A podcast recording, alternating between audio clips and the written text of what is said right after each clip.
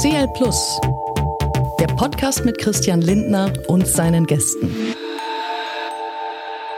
Herzlich willkommen wieder zu CL Plus, meinem Podcast hier aus dem Hans-Dietrich-Genscher-Haus. Und ich habe heute einen Gast, den ich neulich bei einer TV-Sendung zum ersten Mal richtig kennengelernt habe. Und sie hat einen wirklich eindrucksvollen bisherigen Lebensweg hinter sich gebracht.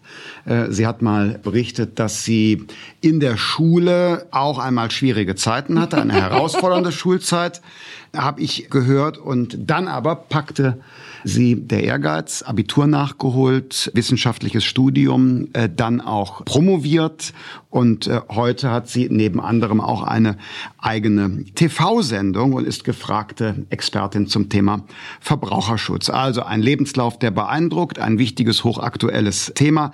Herzlich willkommen, Annabel Oehlmann oder Dr. Annabel Oehlmann. Vielen Dank, dass Sie die Einladung angenommen haben. Vielen Dank. Jetzt äh, habe ich es gerade schon so angeteased über Ihren Werdegang.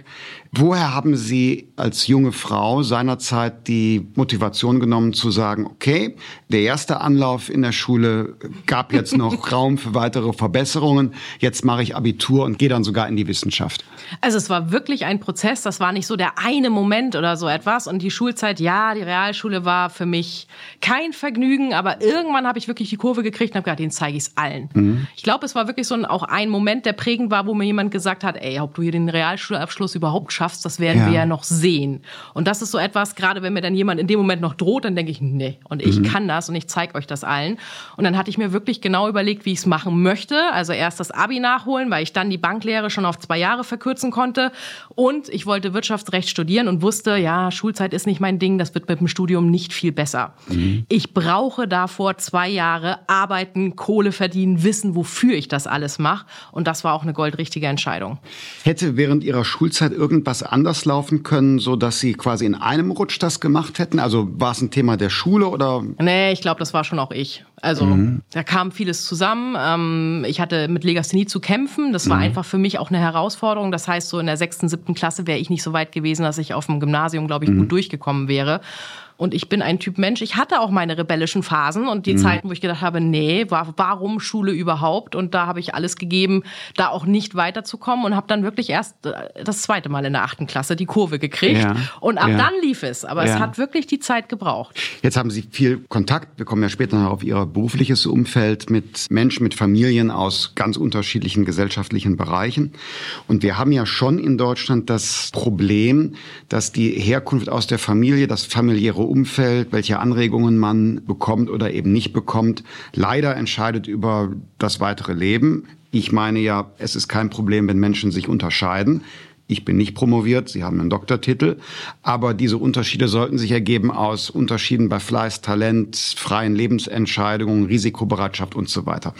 Haben Sie einen Vorschlag, eine Idee, was man tun könnte, um diese starke Orientierung auf Herkunft und auf familiären Hintergrund zu überwinden? Wo müsste man ansetzen? Was könnte man tun? Ach, ganz viele unterschiedliche Wege, glaube ich. Einerseits habe ich es zumindest auch so erlebt, dass es ganz wichtig ist, aus dem Elternhaus das Gefühl zu kriegen, egal was mhm. du machst und egal welche blutige Nase du dir holst, wir stehen erstens immer hinter dir und zweitens, wir finden vielleicht irre, was du machst. Also meine Eltern haben nicht studiert, kommen nicht aus dem Bereich und waren immer pikiert, als ja. ich unkündbare Stellen gekündigt habe.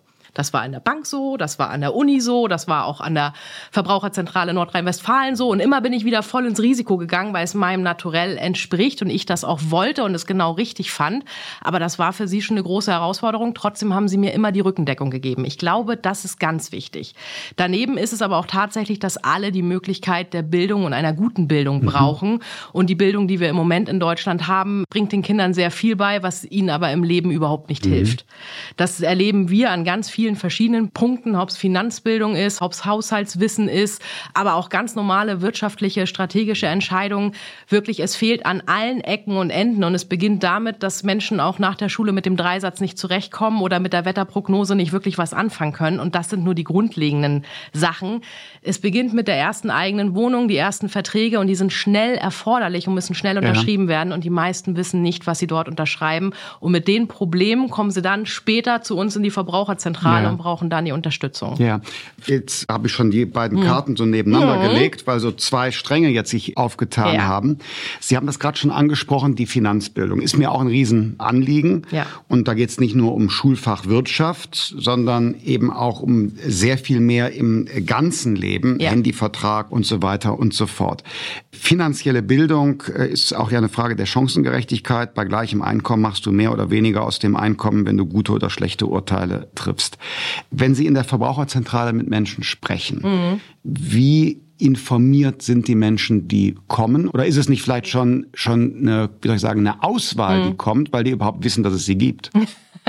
Beides. Also mhm. erstmal, ich habe die gesamte Bandbreite. Zu uns kommen sehr viele Menschen, denen es finanziell nicht gut geht, die mhm. wirklich mit dem Rücken eigentlich schon zur Wand stehen, äh, geringe finanzielle Bildung haben und Gott sei Dank wissen, dass es uns gibt. Mhm. Zu uns kommen aber auch Menschen, die Geld wirklich anlegen wollen und anlegen können. Und das ist ja mhm. auch der Bereich, der in der Beratung sehr viel Spaß macht, wo es dann um nachhaltige Geldanlage geht oder eine weitere Immobilie geht oder das erste Eigenheim geht, wo man wirklich auch Menschen unterstützen kann, kluge finanzielle Entscheidungen zu treffen. Aber die Bandbreite ist wirklich wirklich riesig. Und natürlich ist es so, dass zu uns nicht eins zu eins der Spiegel der Gesellschaft kommt. Mhm. Ich würde sagen, der Anteil von Transferleistungsempfängern ist deutlich höher mhm. bei uns, als er in der Gesellschaft ist. Und andererseits sind wir nicht in allen gesellschaftlichen Schichten gleich bekannt. Ja. Und gerade deshalb ist es für mich auch immer ein Anliegen, dass wir wirklich mit unserer Medienpräsenz ja. überall reingehen und nicht sagen, die öffentlich-rechtlichen und das um 20.15 Uhr mhm. oder um 9 Uhr morgens, die tun's, sondern wir müssen mhm. wirklich versuchen, überall auch immer wieder auf unsere Angebote Angebote hinzuweisen,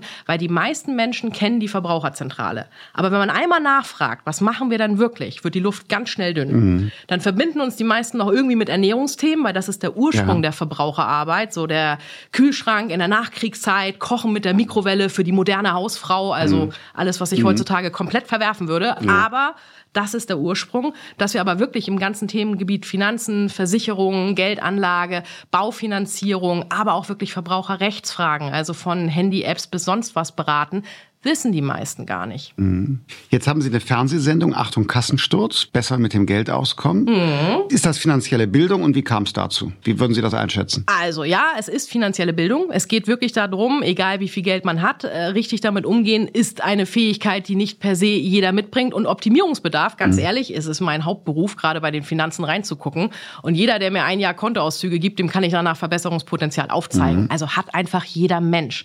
Und es ist ein Stück weit eine Mischung dieses Format, Achtung Kassensturz, der Pilot äh, lief jetzt gerade, mhm. dass man wirklich schaut, wie kann man optimieren und das Ganze aber auch unterhaltsam und nicht vorführend machen. Also die Familien sollen auch wirklich gut dargestellt werden, aber in ihrer kompletten Ansicht auch finanziell mhm. dargestellt werden. Und ich glaube ja, wenn man über Finanzen redet, kann man am Ende über alles reden. Es ist der Zugang zu jedem Thema. Ob es nachher um Ehevertrag Klar. geht, ob es nachher um Patientenverfügung geht, ob es nachher um Energieeinsparen geht, ist völlig egal. Es ist der Schlüssel, um wirklich Öffnet eigentlich alles, ja. alle Themen ja. zu öffnen. Und in Deutschland reden wir viel zu wenig über Geld. Also gerade Geld ist immer noch so ein Schamthema, dabei ist Geld gar nichts. Das ist nicht positiv, das ist nicht negativ. Wenn man es hat, ist schön, aber wenn man es nicht hat, ist umso wichtiger drauf zu gucken, Und die Leute wie komme ich aus. Also mein Gefühl ist, stimmt das, die Leute lassen viel Geld liegen, weil sie schlechte Verträge abschließen mhm. oder weil sie große Themen wegdrücken, zum Beispiel Altersversorgung und auf der anderen Seite aber bei irgendwelchen Unterhaltungselektronik 10 Euro Vergleiche anstellen, weil es da spürbar ist, wo der Vorteil Vorteil ist? Es ist unsexy. Die meisten mhm. hassen das Thema Geld, mhm. auch gerade Altersvorsorge. Das heißt, es hat einen ähnlichen Charme wie die Steuererklärung. Man verbringt mehr Wochenenden damit, sich vor dem Thema zu drücken und äh, Belege zu sortieren oder irgendwas anderes zu machen, aber sich nicht an die Steuererklärung zu setzen, anstatt sich einfach dem Thema wirklich zu öffnen. Und am Ende ja. des Tages, gerade beim Thema Altersvorsorge, ist es so, keiner kann mir die Entscheidung abnehmen. Ich bin dafür verantwortlich, ich unterschreibe am Ende und ich muss verstehen, was ich tue. Und das bedeutet, wie beim Auto, ich muss die Grundregeln verstehen, ja. Ich muss nicht den Motor auseinandernehmen können oder selber, würde ich schon scheitern, Reifen wechseln, ja. Da kann ich mir einen Profi dazu holen. Aber ich muss wissen, wie ich fahre, was ich fahre und vielleicht sogar noch welche Marke ich habe. Aber selbst ja. da würde ich schon sagen, ich bin auch jemand, die Farbe tut's. Ne, mhm. Ich erkenne ihn wieder auf dem Parkplatz, alles wunderbar. Aber für die meisten Menschen ist sowas wie Urlaub oder Autokauf die sexy Entscheidung. Das heißt, es werden bunte Excel-Tabellen plus Besuche bei dem jeweiligen Hersteller und Probefahrten mit der gesamten Familie veranschlagt für einen Autokauf, mhm. der zum Teil viel zu teuer ist und viel zu viel Geld beinhaltet. Das kann mhm. sein, aber in vielen Fällen ja auch nicht, als bei der Geldanlage. Und das darf eigentlich so nicht sein. Liegt aber daran, dass der innere Schweinehund natürlich eigentlich sagt, oh Gott, wenn du dich damit mhm. beschäftigst und du hörst dir das drei Stunden an und verstehst am Ende trotzdem nicht, worum es geht. Dabei ist es gar nicht so kompliziert. Also es gibt wenige Grundregeln, die man beachten muss und dann ist man eigentlich schon sehr gut aufgestellt. Trotzdem ist es in Deutschland so, dass wir bei der Haftpflichtversicherung, die absolut essentiell ist, eine Abdeckung von 70 Prozent haben und andere völlig, ich will jetzt nicht sagen komplett unnütze, aber schon zum mhm. Teil fragwürdige Versicherungen. Garantieverlängerung fürs Fernsehen. Beispielsweise, ne? Mhm. Und Brillenversicherung und sonst was, die ja. laufen wie Hulle. Aber keine Haftpflicht. Aber keine Haftpflicht, ganz ja. genau. Und die Leute. Dabei die ist Leute die nicht so teuer. Klar. Nein, kostet nichts. Ne? Im mhm. Jahresvertrag bin ich für der gesamten Family bei 70, 80 Euro. Also ist, ja. es geht nicht um die Geldfrage in dem Moment, sondern dass sie wirklich einfach nicht Sexy wissen. oder nicht. Ja. Was ist ähm, das Thema? Jetzt Ach, beschäftige ich mich ja auch beruflich mit Finanzen. Mhm. Ich würde jetzt gern hören, wie Sie als Kollegin gewissermaßen ja. jetzt an so einen Haushalt rangehen. Wie verschafft man sich da einen Überblick? Vielleicht auch so eine ganz kurze Service-Rubrik äh, Service, hier für, für die Zuschauerinnen und Zuschauer hier. Äh, sehr gerne. Das allererste ist wirklich erstmal sich einen Überblick verschaffen. Das ist wirklich das Thema Haushaltsbuch, ob in App oder mhm. äh, digital oder. Schreibe ich also alle Einnahmen rein, die genau, wir haben. Alle ne? Einnahmen, alle Sie, Ausgaben. und so weiter. Hm? Erstmal checken, was haben wir überhaupt offen drüber reden, gerade als Paar, ist total wichtig. Wir erleben immer wieder Frauen, auch manchmal Männer, die nicht wissen, was der Partner verdient. Das ist auch etwas. Also wirklich Kohle auf den Tisch und gucken, wer hat was, wie viel haben wir und was haben wir auch an Verträgen. Mhm. Dann, ich liebe Excel-Tabellen und das hilft bei sowas immer, für Versicherungen beispielsweise wirklich einmal anlegen, welche 5, 6, 7, der Durchschnittsdeutsche eher 10, 12 Versicherungen haben wir denn? Mhm. Was brauche ich davon und von was kann ich mich auch trennen? Das nächste, wo man immer drauf gucken muss, ist der Notgroschen. Ich bin nicht beim Thema Geldanlage, wenn mich die äh, irgendwie ein Reifenwechsel oder die Autopanne, die Waschmaschine. Drei Netto-Monatsgehälter? Ja, ist so immer das Minimum. Mein Sicherheitsbedürfnis ist auch eher sogar noch einen Ticken höher. Mhm. Das kann aber jeder individuell für sich entscheiden. Aber dafür in den Dispo ist bescheuert. Mhm. Das heißt, der Notgroschen ist das nächste. Und dann heißt es immer, was ist absolut essentiell gerade im Versicherungsbereich. Aber bevor ich einen Notgroschen anlege, muss ich doch erstmal so Konsumentenkredite loswerden, oder? Wenn ich Wie die habe, natürlich. Da ist auch immer schon die Frage, wofür sollte man überhaupt Konsumentenkredite aufnehmen? Ja. Ich sag mal so, Urlaub etc. sind es eher nicht, sondern wirklich, wenn überhaupt, äh, irgendwie eine große neue Küche oder der Autokauf, aber schon bei der Küche würde ich auch immer sagen, im Zweifel leiste dir drei Jahre ein bisschen weniger oder was Gebrauchtes oder was zusammengeschraubtes und mhm. zusammengeliehenes aus den Kellern. Es steht so viel rum in Deutschland, mhm. bevor ich dafür wirklich einen Kredit aufnehme. Aber ja, natürlich, Kredite tilgen geht immer vor, weil sie einfach auch mehr kosten als ja. das, was ich meistens mit der Geldanlage ja. erzielen kann. Und erst dann bin ich wirklich beim Thema Geldanlage. Und heutzutage ist es so, wir alle haben nicht mehr sichere Lebenswege, Jobs, die über 40, 50 Jahre beim selben Arbeitgeber laufen, als Frau vielleicht auch Erziehungszeiten, andere Ausfälle, die ich immer berücksichtigen muss. Das heißt, Flexibilität ist das oberste Gebot und da sind wir im klassischen Sinne immer bei Aktienfonds und ich mhm. bin da immer bei passiv gemanagten Aktienfonds. Also ETF. ETF, weil der Kostenfaktor ist einfach immer das, was alles versaut. Hohe Kosten versauen die Rendite, das heißt, möglichst wenig Kosten, breit aufstellen weltweit. Das ist eigentlich der Beginn jeder Geldanlage. Dann gibt es ja auch noch die Sachen, die Menschen ausgeben, die gar nicht in einem Vertrag abgewickelt sind. Und da stelle ich mir mal die Frage, das muss man eigentlich ja auch dann mit berücksichtigen. Also so der Amazon-Kauf oder der, ich gehe mal eben samstags in die Stadt und kommt mit einem T-Shirt, das ich eigentlich mhm. gar nicht brauche, zurückkauf. Ja. Und dafür ist das Haushaltsbuch wirklich so wichtig, weil wenn man sagen Sie alles, alles aufschreiben. Wirklich einmal nackig machen, alles. Mhm. Das ist etwas in dem Moment, wo ich abfrage, jetzt mhm. schätzen Sie mal wie viel. Da kommt bei der Miete noch ein ansatzweise realer Wert bei rum, bei allem anderen nicht. Mhm. Und das ist immer, das ist unser menschliches Naturell, runtergeschätzt nie drüber geschätzt in aller Regel. Das heißt, wir neigen dazu, uns das auch ein Stück weit schön zu reden.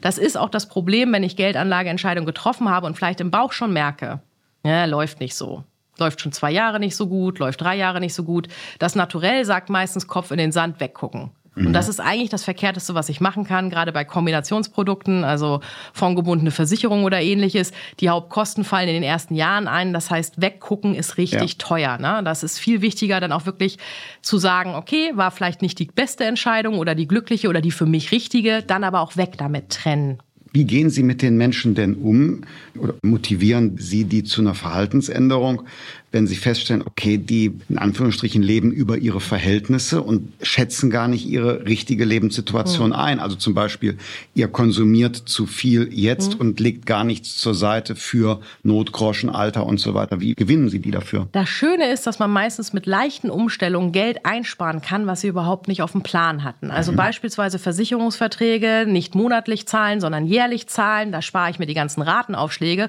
und kann so schon wieder das Geld freimachen für zum Beispiel die private Haftpflichtversicherung und mir so den zusätzlichen Abschluss leisten. Per se Konsumverzicht ist etwas, was immer schwer fällt, aber am Ende des Tages, ich muss immer gucken, wie viel kann ich mir wirklich leisten und es muss der richtige Spagat sein. Ich sage ja auch nicht, verzichte jetzt auf alles, gar nichts geht mehr, damit du eine sichere Rente hast. Das wäre auch der falsche Ansatz. Wir leben im Hier und im Jetzt und das fällt uns Menschen auch viel leichter in der Wahrnehmung als das, was ich weglege, bringt mir was in 10, 20 oder 30 Jahren. Aber es muss irgendwo der Mittelweg dazwischen sein. Das heißt, ein bisschen was weglegen ist immer gut und richtig. Und gerade wenn man sich nicht so traut, sind auch sowas wie die vermögenswirksamen Leistungen etwas. Nachfragen beim Arbeitgeber ist ein geschenkter Gaul. Ne? Das heißt, mhm. einfach mitnehmen und damit kann ich dann auch, wenn ich ein bisschen aufstocke, sehr leicht schon in ETFs investieren und so vielleicht den Zugang auch finden. Also das war jetzt die Service-Rubrik. Ja, Service-Rubrik, äh, fertig. Wer davon mehr will, der kann Ihre Sendung sehen. Achtung, Kassensturz. Genau. Und die ist im SWR übrigens. Sie arbeiten aber hier in Bremen. Co-Produktion. Der NDR hat auch mitproduziert. Also sie ah, okay. läuft auch wirklich jetzt durch die verschiedenen ja. Dritten und dann mhm. mal schauen. Wie gesagt, das ist jetzt erst der Pilot. Ich hoffe ja. natürlich auch, dass danach noch eine Staffel folgt ja. und wir mehr da reingehen, weil das sind natürlich genau die wichtigen Sachen, dass man am realem Objekt einer echten Familie mhm. mit ihren echten Zahlen, mit ihren mhm. echten Emotionen, mit ihren echten Differenzen auch häufig innerhalb der Familie als Paar oder als Gesamtfamilie, dass sie eben nicht so offen über die Themen reden. Das hilft wirklich mhm. weiter und am Ende des Tages heißt es da immer eigene Nase. Was mache ich selber auch an der Stelle genau so manchmal auch verkehrt, aber auch bewusst vielleicht auch einen anderen Weg. Das ist ja alles in Ordnung. Ich muss es nur verstehen und den realen Blick auf die Sachen haben. Das ist, glaube ich, immer das Wichtigste. Also ich bin auch ein Freund davon. Ich will Wahlfreiheit. Ich will mhm. die Entscheidung frei treffen können, aber bewusst. Und wissen, wenn ich in dem Sinne für Außenstehende vielleicht eine schlechte Entscheidung treffe, kann es für mich ja trotzdem genau richtig in dem Moment sein, mhm. wenn ich verstehe, was ich tue. Sie sind im Hauptjob ja Verbraucherschützerin. Das ja. heißt also, es ist nicht so, dass Sie nur Fernsehen machen, sondern das kommt jetzt, sondern Verbraucherschützerin in Bremen. Mhm. Ich habe es gerade schon gesagt und von daher ja wirklich auch an realen mhm. Nöten, Sorgen von Menschen dran. Jetzt haben wir diese Zeit mit sehr stark gestiegenen Preisen, mhm. Nöten, kann ich mir überhaupt mein Leben Leben leisten, die gestiegenen Gas- und Strompreise, also diese mhm. Energiekrise. Wie haben Sie das wahrgenommen in der Zeit? Mit welchen Gefühlen kamen die Menschen zu Ihnen und was konnten Sie tun? Mhm. Angst und Panik begann im Prinzip direkt mit Corona. Am Anfang waren es noch die Themen, die harmlos waren, also die großen Reisen, die nicht stattgefunden haben, wie komme ich an mein Geld, also mhm. die Luxusprobleme in Anführungszeichen, aber es dauerte ziemlich genau drei Monate. In dem Moment war das Moratorium für die Energiesperren beendet und die echten Sorgen kamen zu uns. Also die Menschen, die im Prinzip ihre Preise so nicht weiterzahlen konnten. Ja. Damals noch die ganz normale Stromrechnung, da hatten wir noch gar nicht die Preissteigerung, aber beispielsweise durch Kurzarbeit weniger Einnahmen hatten oder die Hausfrau wurde richtig Hausfrau, musste den Nebenjob aufgeben für Homeschooling. Also kleine Nebeneinnahmen fehlten oder im Hauptverdienst ist etwas weggefallen. Und das hat gereicht, dass diese Menschen häufig von, wir kamen gerade hin, zu, ja. wir kommen nicht mehr zurecht kam. Und das hat sich wirklich während der gesamten Corona-Krise deutlich gesteigert. Die Themen haben gewechselt. Es war dann erst wirklich das ganze Thema Energiesperren, was ein Hauptthema waren. Aber dann ging es los, dass die Leute kamen und sagten, so, jetzt muss ich an meine Altersvorsorge ran. Ich habe eine gute alte Lebensversicherung, wo ich schon viel angespart habe, aber ich komme nicht mehr zurecht. Ich kann die monatlichen Ausgaben nicht decken. Oder es ging um die Baufinanzierung oder Anschlussfinanzierung, wo trotz damals noch niedriger Zinsen schon die Luft dünner wurde. Also dass die die Menschen dafür nicht mehr das Geld hatte. Dann war im Prinzip Corona ja noch nicht wirklich vorbei und die Energiepreiskrise kam obendrauf. Und all diese Menschen, die im Prinzip vorher schon mit dem Rücken zur Wand standen, hatten in dem Moment natürlich sofort Urängste, wirklich Urängste und konnten sich auch nicht vorstellen, was bedeutet das denn alles? Was bedeutet das für mich konkret? Ja, und der Staat sagt die ganze Zeit, sie wollen helfen, aber was landet denn wirklich bei mir? Dann sind ja auch viele politische Diskussionen äh, in die Breite gegangen. Ich sage nur sowas wie Gasumlage oder jetzt die 65 Prozent erneuerbaren Energien, die werden uns noch das gesamte oh, restliche ja, gleich, müssen wir kommen wir gerne nochmal drauf, Ja. das mhm. restliche Jahr beschäftigen, weil die Leute nicht wissen, was es für sie bedeutet und dann natürlich häufig auch gerade jetzt bei den erneuerbaren Energien neigen sie zu Kurzschlusshandlungen. Also was machen sie? Sie holen sich den Rat, kriegen die Auskunft, ja, was das jetzt konkret für dich bedeutet und ob du noch unter eine Härtefall oder Ausnahmeregelung fällst, wissen wir nicht. Die kaufen eine Gasheizung und zwar jetzt. Das ist häufig die Konsequenz an der Stelle. Und ich möchte hier ganz deutlich sagen, das ist nicht der richtige Weg. Also jetzt haben Sie die Heizungssache schon aufgebracht, müssen wir Mhm. Aber gleich nochmal sprechen. gerne noch mal drauf, ja. Mhm. Einmal noch zurück, Inflation, Preise und so weiter. Jetzt äh, haben wir viel getan. Wir haben die Strom- und Gaspreisbremse. Der Markt verändert sich. Haben Sie einen Eindruck, dass das bei den Menschen ankommt und eine gewisse Beruhigung da ist? Oder ist es immer noch so viel Nervosität? Ah, die Nervosität bleibt, weil die Themen ständig wechseln. Also in dem Moment, wo eine Sache irgendwie, also äh, die extra Energiezahlung Ja. sozusagen angekommen war, war irgendwie Erleichterung da, aber dann ging schon die ganze Diskussion wieder um die Preisbremsen. Wie funktioniert das? Was bedeutet das? Jetzt waren die Preisbremsen noch nicht mal faktisch auf dem Konto zu sehen und da kam schon wieder das nächste Gesetz und die nächste Änderung. Und im Moment habe ich wirklich das Gefühl, dass die Menschen, die sonst vielleicht auch gar nicht so politisch interessiert sind, sehr am Ohr der Politik hängen und genau hören, wenn es auch noch gar nicht entschieden ist, was könnte das für mich bedeuten, weil sie einfach Angst haben, dass sie finanziell die Sache nicht stemmen können. Und das löst tatsächlich im Moment mehr Besorgnis aus, ist definitiv mein Eindruck. Also wenn heute was entschieden wird politisch, läuft morgen das Telefon bei uns heiß. Ja. Und das war früher bei Ernährungskrisen beispielsweise so, wenn irgendwie da ein großer Skandal war, aber bei allen sonstigen politischen Entscheidungen war Ruhiger. das nicht, Ja. nicht wirklich Und wenn so. Mhm. Sie, wenn Sie konkret mit den Familien sprechen über jetzt genau diese Frage Haushaltseinkommen, äh, Mhm. Kostensteigerungen, und da sehen Sie ja die Zahlen. Kommen diese Preisbremsen an? Mhm. Also wirkt das bei den Menschen, die zu Ihnen kommen? Ja, aber es gibt auch die Abzocker. Die, die durch die Häuser rennen und sagen, wie? Von der Energiepreisbremse hast du ja gar nichts. Da kommt ja gar nichts bei deinem Vertrag an. Wechsel doch den Vertrag zu einem anderen Anbieter. Da kannst du viel mehr von der Preisbremse mitnehmen sozusagen. Und das funktioniert. Die Leute unterschreiben solche Verträge. Und das ist natürlich grundfatal. Der beste Vertrag, den ich haben kann, ist der, wo die Preisbremse überhaupt nicht wirkt, weil ich günstiger bin. Das ist etwas sehr Gutes. Das ist aber etwas, was bei den Menschen so gar nicht im Kopf angekommen ist, sondern die dachten, wenn ich von der Preisbremse nichts habe, ist doch irgendwas verkehrt in dieser Welt. Wir haben in Bremen das große Glück, dass wir einen Energieversorger hatten. Wir sind relativ äh, gut durch diese gesamte Energiepreiskrise gelaufen. Aber natürlich viele Bremerinnen und Bremer schließen auch woanders Verträge ab. Und da sehen wir horrende Preissteigerungen und die profitieren jetzt sehr deutlich von den Preisbremsen. Aber wie gesagt, es gibt Was ist, wenn die Preisbremse ausläuft? ja, das werden wir sehen. Das wird, glaube ich, nochmal, im besten Falle werden sich die Verträge bis dahin schon erholt haben. Das glaube ich aber nicht, weil gerade die Grundversorger kaufen viel längerfristiger ein. Die Erwartung der Verbraucher ist ja immer so, dann lesen sie eine neue Schlagzeile. Die Börsenpreise sind gesunken und fragen sich, wann kriege ich denn übermorgen die Benachrichtigung, dass mein Preis sinkt? Ja, so funktioniert die Welt nicht. Es wird wirklich viel längerfristiger eingekauft. Deswegen hatten wir auch gerade in Bremen wirklich Mitte letzten Jahres, Ende letzten Jahres noch gar nicht die Probleme. Die Preise sind erst Anfang des Jahres moderat angestiegen. Aber es wird auch entsprechend lange dauern, bis wieder vergünstigte Preise irgendwo ankommen. Und am Ende des Tages, wie sich die Gesamtmarktlage entwickelt, das können wir alle noch nicht gar nicht abschätzen. Weil Genau. man vermuten kann, dass sehr langfristig das Niveau, wenn es auch ein bisschen sinkt, hoch bleiben wird und jedenfalls nicht dahin auf, Auf Dauer davor, zurückkehrt. nee, wird's nicht. Auf davor nicht. Stellen die Leute sich, die zu Ihnen kommen, darauf ein, dass das auf einem anderen Niveau bleibt? Oder? Also zumindest kommunizieren wir das auch recht klar. Ja. Das ist ähnlich wie mit der Inflationsrate. Ich glaube nicht, dass wir auf Dauer eine Inflationsrate in der Höhe haben werden. Aber dass wir die Zeiten wieder vorerleben, glaube ich so zeitnah auch nicht. Und das ist das, was sich eigentlich ja auf die gesamten Ausgaben auswirkt und häufig eine viel krassere Auswirkung hat als die eigentlichen Energiepreise. Ja. Die sieht man nur viel schneller.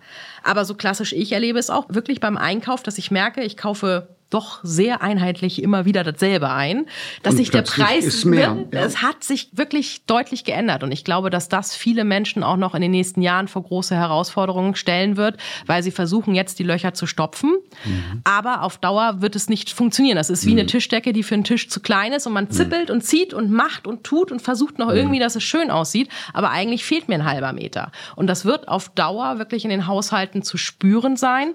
Wir haben ja auch viele Änderungen ähm, in der Grundsicherung, aber auch beim Wohngeld, die wirklich positiv sind. Viele Menschen wissen aber gar nicht, dass sie diesen Anspruch haben. haben. Also auch hier wird es ganz wichtig sein, jetzt stark in die Aufklärung zu gehen, vereinfachte Antragsmöglichkeiten, alles digital. Am liebsten, ich finde immer drei Daten oder eine App und ein Knopfdruck, so müsste es laufen. Dann wäre vielen Menschen geholfen. Aber es ist auch ein Schamthema. Das ist ein Teil der Bevölkerung, die noch nie eigentlich Sozialleistungen in Anspruch nehmen mhm. mussten und immer hart dafür gekämpft mhm. haben, mit ihrem eigenen Einkommen auszukommen. Mhm. Und für die ist es ein ganz krasser Schritt, mhm. wirklich diese Hilfe erstmal für sich in Anspruch zu nehmen. was Sie jetzt sagen, weil genau zu dem Thema, mir steht etwas zu, ich nehme es nicht in Anspruch, weil ich es nicht weiß oder Scham habe. Genau darüber diskutieren wir gerade unter der Überschrift Kindergrundsicherung. Ne? Mhm. Wir haben ganz viele Leistungen für Kinder und die Familien, Bildungs- und Teilhabepaket und dann der Kinderzuschlag und Sofortzuschlag, aber nicht alle nehmen das in Anspruch. Ja. Und das ist eins der Grundprobleme, was wir haben dass wirklich viele überhaupt nicht über ihre Rechte Bescheid wissen an der Stelle, die Informationen fehlen. Aber es sollte auch nicht fünf oder 15 oder 25 kleine Päckchen geben, sondern den Menschen, die Hilfe mhm. brauchen, mhm. dem muss schnell und einfach und unkompliziert Absolut. geholfen werden. Das kommen, wäre kommen da beispielsweise Lösung. Alleinerziehende zu Ihnen und sagen, ich habe hier finanzielle Probleme, ich arbeite doch und ja. wissen nicht, dass sie einen Kinderzuschlag etwa bekommen können. Klar. Hm. Ja, und das auf allen Ebenen. Oder ich habe doch vor fünf Jahren schon mal einen Antrag auf Wohngeld gekriegt oder ich wohne noch in einer eigenen eigenen Immobilie. Ich kann doch keinen Anspruch auf Wohngeld haben. Ah, ist Irrtum. auch so eine der Hauptaussagen. Irrtum. Genau, kompletter mhm. Irrtum.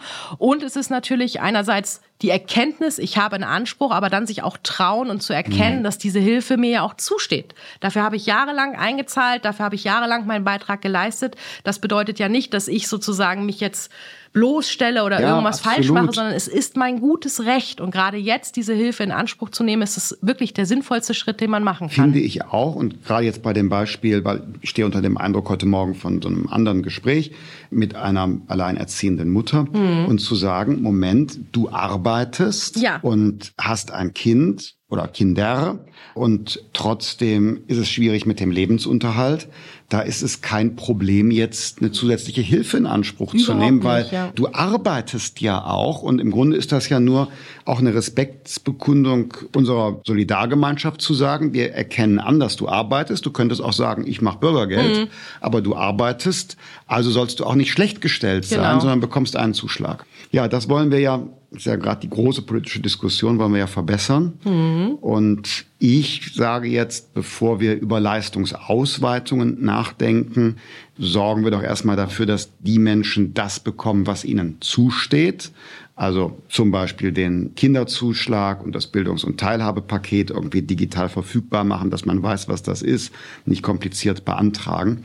Und danach könnte man immer noch schauen, stimmt das Leistungsniveau nicht? Und dann kann man das noch diskutieren. Aber gut, Sie kennen ja politische Debatten auch, die überholen sich manchmal und dann gibt es auch wieder Wahltermine. Ja, und, die Halbwertszeit ja. ist immer sehr überschaubar. Das ist einfach so. Aus meiner Sicht ist wirklich sogar eher noch ein Schritt zurück, vereinfachen das, mhm. was wir haben. Das ist eigentlich das Wichtigste, ne? dass die Menschen einen leichten Zugang haben, überhaupt verstehen, was ihnen zusteht und dann so simpel wie möglich das beantragen können oder automatisch, automatisch, kriegen. Ganz genau. Automatisch. Aber ja. das ist ja auch so ein Problem in Deutschland, dass die unterschiedlichen Informationen, hm. Behörden, Stellen jeweils Silos sind, die gar nicht so miteinander interagieren, wie man sagen sollte. 2023 wäre es eigentlich Standard. Ja. Also meine Vision wäre, dass das alles, alles wirklich hm. automatisiert natürlich total privat und mm. Datenschutz und kommt nicht in falsche Hände, aber eben ohne die ganze Antragsbürokratie. Ja, das wäre natürlich das, das Beste überhaupt. Papier.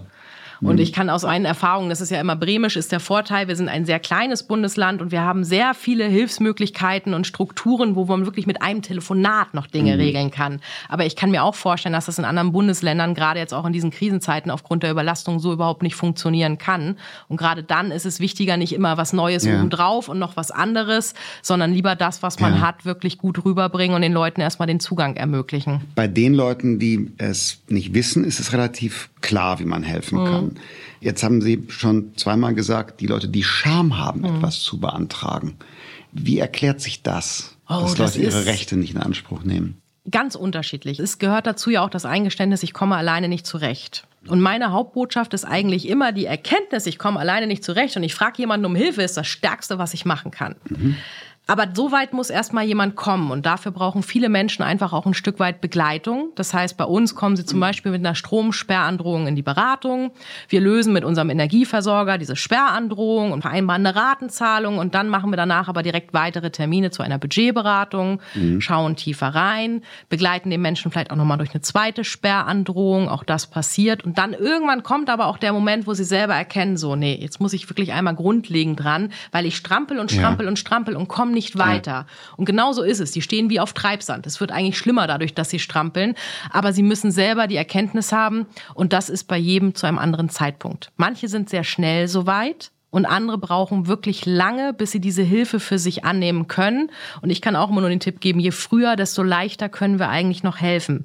Desto leichter kriegt man das Ganze wieder auf eine mhm. vernünftige Bahn. Aber auch schwierige Fälle kriegen wir in den Griff. Also es mhm. ist nie zu spät. Mhm. Das hängt ja auch mit der Wahrnehmung von Politik zusammen. Mhm. Sie haben schon eben mal gesagt, die Leute schauen jetzt viel intensiver darauf, was wird in der Politik diskutiert. Ja. Also gerade äh, Heizungen gibt es ja noch gar keine Entscheidungen abschließend, aber die Leute sind irgendwie so orientiert auf die, was mit kommt der Lupe, da? Mit der Lupe. Selbst Halbsätze reichen aus, um wirklich Debatten bei der Bevölkerung gerade loszutreten. Mhm.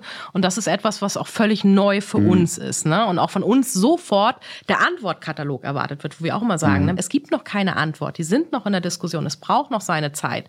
Und dann ist das Schlimmste, was passieren kann, dass wirklich Angst der Ratgeber wird. Also ich habe gerade in der eigenen Familie diese Diskussion ja. mit meinen Eltern, ähm, auch Heizung. knapp über 70, eine Heizung, die irgendwie 17, 18 Jahre alt ist. Die sind gerade heute in der Energieberatung der mhm. Verbraucherzentrale. Und ich hoffe, ich hoffe, mhm. dass sie nicht morgen eine neue Gasheizung kaufen werden. Aber ich befürchte auch, dass die im Zweifel in diesem Jahr noch diese Kurzschlussreaktion machen werden, weil sie einfach sagen, dann sind wir durch.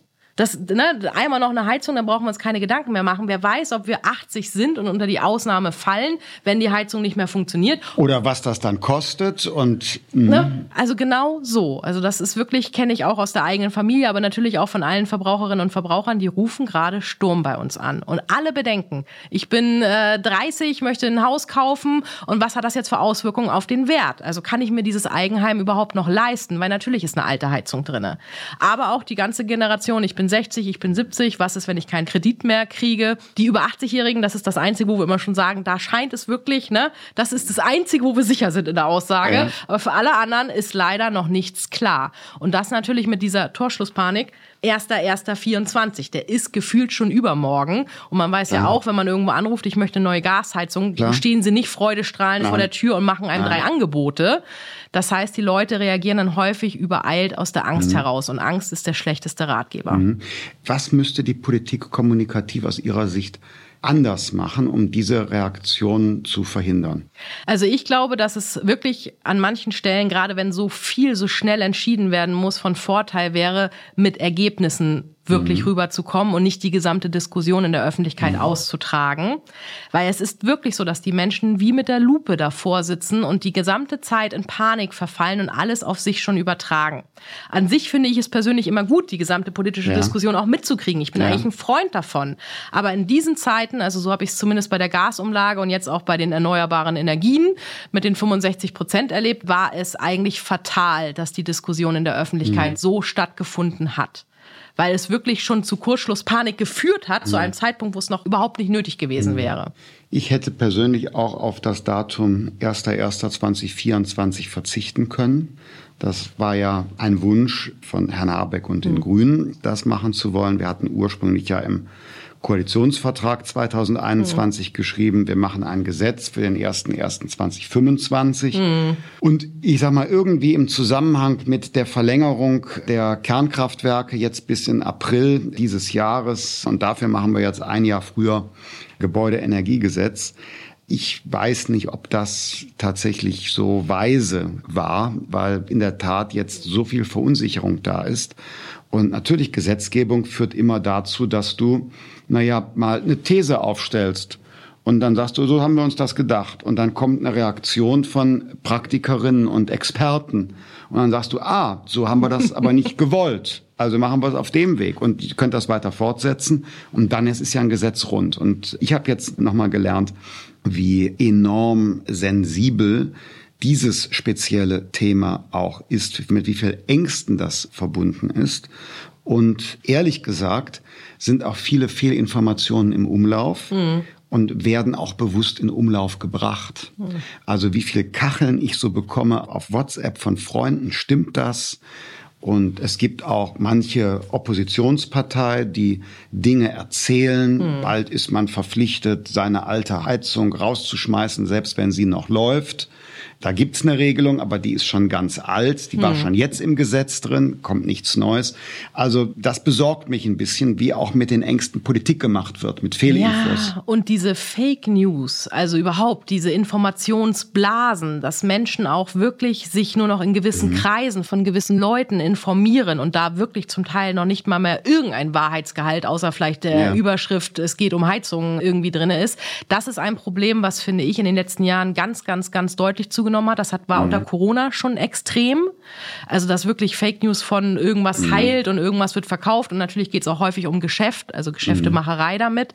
Das ist etwas, was definitiv zugenommen hat und was, glaube ich, auch sehr schwer zu handeln ist, weil darüber die allgemeinen Informationen überhaupt ja. nicht verbreitet werden. Und in dem Moment, wo die Menschen sich in dieser Blase ausschließlich bewegen, ist es sehr schwer, sie überhaupt noch mit anderen Informationen, wo es nicht sofort heißt Lügenpresse und alles mhm. Quatsch und sowas, mhm. überhaupt noch zu erreichen. Mhm. Das ist tatsächlich ein schwieriger Weg. Und natürlich, die Herausforderung ist immer, wenn Gesetze sehr schnell beschlossen werden müssen, dass die Verunsicherung in der mhm. Bevölkerung noch größer ist. Mhm. Aber warum jetzt 24 oder 25 oder ob 25 die gleiche Bewegung losgetreten werde, das ist natürlich auch jetzt in der mhm. Energie Energiepreiskrise auch nochmal einfach eine andere Situation mhm. als das, was man sich ursprünglich gedacht hat. Aber eigentlich umgekehrt könnte man doch auch sagen, wenn jetzt die Preise so stark gestiegen sind für mhm. fossile Energieträger, mhm müsste doch eigentlich auch Verständnis dafür da sein, zu sagen, okay, wir müssen uns wohl langfristig verändern und vielleicht wäre es ganz gut, wir mhm. würden vom Öl loskommen, weil wir haben ja gesehen, es kann auch mhm. mal sehr schnell teuer werden. Das sehe ich so nicht, ne? also diese Einsicht, oder? Doch, die ist Gibt's da, auch? die ist hm? da. Also wir hatten in der, gerade in der Hauptenergiepreiskrise viele Menschen, die bei uns angerufen haben und wirklich gesagt haben, so bei mir geht es überhaupt nicht um Einsparen, sondern ganz im Gegenteil. Mhm. Ich habe Geld. Mhm. Jetzt sagt mir, wie soll ich in mein Haus investieren, damit ich im besten Falle einspare und besser mhm. aufgestellt bin, meine Mieter besser dastehen. Und auch jetzt erleben wir bei vielen Verbrauchern wirklich so die Aussage, grundsätzlich, ich will, ich möchte, aber es ist wirklich schwierig, gerade auf dem Land irgendwo, wenn man da sagt, wir hatten jetzt bei uns auch die Umstellung von L auf H-Gas direkt vor der Energiepreiskrise ja, in Niedersachsen, ja, ja. wurden genötigt, noch eine neue Gasheizung zu kaufen, weil man kriegt keine Angebote für Wärmepumpen, Pelletheizung oder irgendetwas anderes. Und wir hatten einen begrenzten Zeitraum mhm. dafür. Also das ist ja auch das Problem, was man hat, dass mhm. man auf dem Land überhaupt gar nicht Handwerker oder vernünftige mhm. Angebote bekommen kann. Und ein informierter Verbraucher macht ja genau eigentlich das mhm. Richtige, sagt, ich möchte drei Angebote mhm. gegeneinander abwägen und ja, ich habe das Geld, ich möchte es auch investieren, aber dafür brauche ich auch den Menschen, der es macht vor mhm. Ort. Ne? Und das sind auch Gut, die das sind so Umsetzungsfragen. Ich glaube ja. ja fest als Anhänger der Marktwirtschaft, dass auf Sicht von einigen Jahren sich diese Engpässe einfach durch den Markt lösen.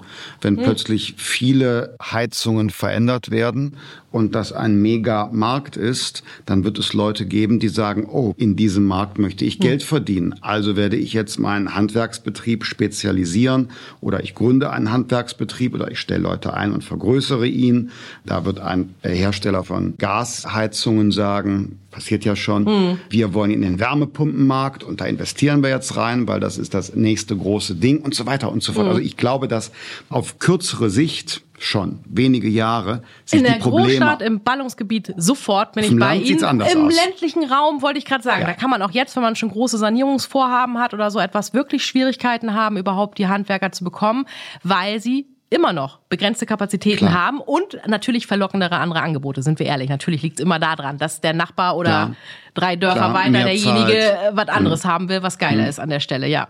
Jetzt verändert sich sehr viel durch Klimaschutznotwendigkeiten mhm. und irgendwie diese Heizungsdiskussion gibt so einen Vorgeschmack darauf. Mhm. Also ich glaube, das Gesetz wird ja nochmal verändert werden zu dem, was jetzt vorgelegt ist. Oder was heißt, ich glaube, ich will mit darauf hinwirken, dass das noch wirtschaftlicher, sozialer und praxistauglicher wird. Dennoch Dinge verändern sich mhm. aufgrund der Notwendigkeit Klimaschutz. Jetzt sind Sie ganz vorne und mhm. sprechen jeden Tag mit den Menschen über konkrete Lebensentscheidungen. Ja. Was geben Sie mir, geben Sie der Politik insgesamt mit für einen Tipp? Was kann man tun, um die Menschen weiterhin zu gewinnen für eine klimafreundliche Politik, die uns allen was abverlangt? Ich denke, das Wichtigste ist der offene Austausch darüber und die Überzeugung, dass es mir in meinem Alltag hilft, dass es mhm. eigentlich genau der richtige Weg für uns alle ist und zwar nicht in einer Zukunft, die ich selber gar mhm. nicht mehr sehe, erkenne oder spüre, sondern in meiner ganz nahen Zukunft. Und dass es sehr wohl auch überwiegend um Verzicht geht, ein Stück weit. Und das bedeutet eine bewusste Entscheidung, kaufe ich etwas neu oder lasse ich es reparieren? Trage ich etwas länger oder mhm. ne, kaufe ich mir noch ein größeres Auto oder sage ich, nee, tut doch erstmal die Größe. Erst wenn die Familie sich vergrößert, muss es wirklich wirklich was mhm. Größeres sein. Dass es alle diese Lebensentscheidungen sind, die uns alle tagtäglich betreffen und die wir ganz unbewusst auch häufig, unreflektiert auch manchmal machen, dass es da sehr wohl viele Entscheidungen für das Klima gibt, die auch gar nicht unbedingt wehtun. Also auch bewusster Verzicht kann ja etwas sein, was einen sehr glücklich macht, wenn es eine bewusste mhm. Entscheidung ist, die ich getroffen habe. Andersrum mhm. natürlich auch der bewusste Konsum, wenn ich sage, genau das muss es jetzt aber sein an der ja. Stelle, ist auch in Ordnung. Ich bin nicht komplett für Verbote, was ich aber glaube, was immer gut tut, ist wirklich die Nähe zum Verbraucher. Also mhm. wirklich äh, kommen Sie, und das kann ich für alle meine Kolleginnen und Kollegen deutschlandweit aussprechen, das Angebot, kommen Sie alle gerne zu uns in die Beratung, sitzen Sie einen Tag daneben, reden Sie mit den Menschen, weil häufig haben Sie das Gefühl, dass Ihre eigenen Nöte überhaupt nicht wahrgenommen werden. Wenn man dann aber wiederum die gesamte Diskussion erlebt, und auch ich, ich rede ja mit mhm. beiden Seiten, mit der Politik, aber auch mhm. mit den Bürgern, dann erlebe ich sehr wohl, so weit auseinander ist es oft gar nicht, aber das das gegenseitige Verständnis, die Wahrnehmung und manchmal auch die Sprache ist nicht da. Ja, man muss werben für die Dinge und informieren, mhm. umgekehrt auch Dinge aufnehmen. Also ich würde für mich in Anspruch nehmen, ich kriege auch relativ viel mit, nicht über Twitter. Mhm. Ich glaube nicht, dass das repräsentativ ist, aber so mein Brief, mhm. wirklich Papierbriefe mhm. bekomme ich noch und E-Mail-Eingang. Mhm und über die direkten Gespräche mhm. mit Leuten. Ich mache jetzt zum Beispiel nicht über die FDP, sondern das Finanzministerium macht jetzt eine Town Hall Tour, mhm. wo wir direkt vor Ort Bürgerdialog machen mhm. und die Leute ja, reden. Leute reden, nicht ich.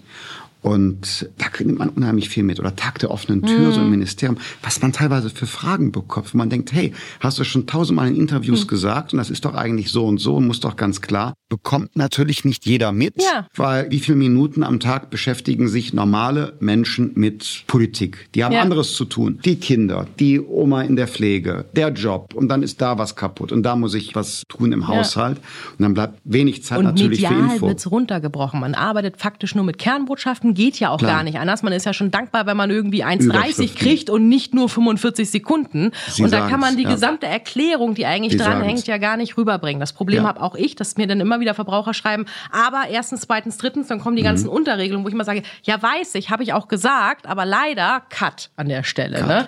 Das ist so das eine Problem. Und was ich aber auch immer wieder erlebe, ist, es gibt tausend behördliche Stellen, die für Verbraucherschutz zuständig ist. Mhm. Aber nicht eine, an die ich mich einfach wenden kann. Mhm. Bei Finanzsachen Sachen haben wir unterschiedliche Stellen, an die ich mich wenden kann. Bei Flügen sind es wieder andere, bei den Bahnproblemen sind es die nächsten, bei Telekommunikation ist die nächste Behörde zuständig. Alle schreiben sich mittlerweile mehr Verbraucherschutz auf die Fahne. Mhm. Ich will eine Person, die für uns zuständig ist, die wir alle anschreiben können und die dann gerne unter den ganzen Ministerien klärt, welches Hinteramt mhm. ist denn doch noch dafür zuständig.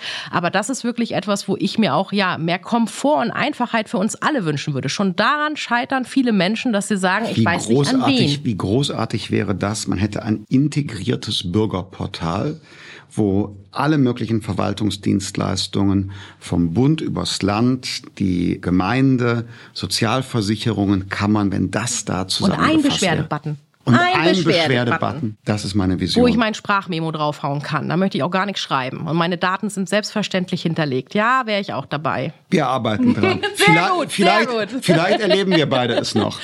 Das hat viel Spaß gemacht, Frau Immann. Vielen Dank, dass Sie äh, bei mir waren.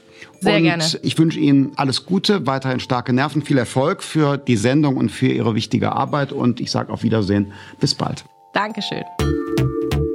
CL Plus der Podcast mit Christian Lindner und seinen Gästen.